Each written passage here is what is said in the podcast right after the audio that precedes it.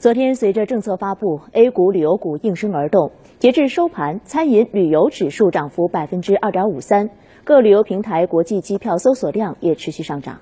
政策发布后，携程平台上的机票搜索量较前一日增长超一倍，酒店搜索量增长近七成。去哪儿平台上国际机票瞬时搜索量达到近一年峰值。截至昨天下午两点，平台的实时搜索量比前一天同期增长三倍。A 股方面。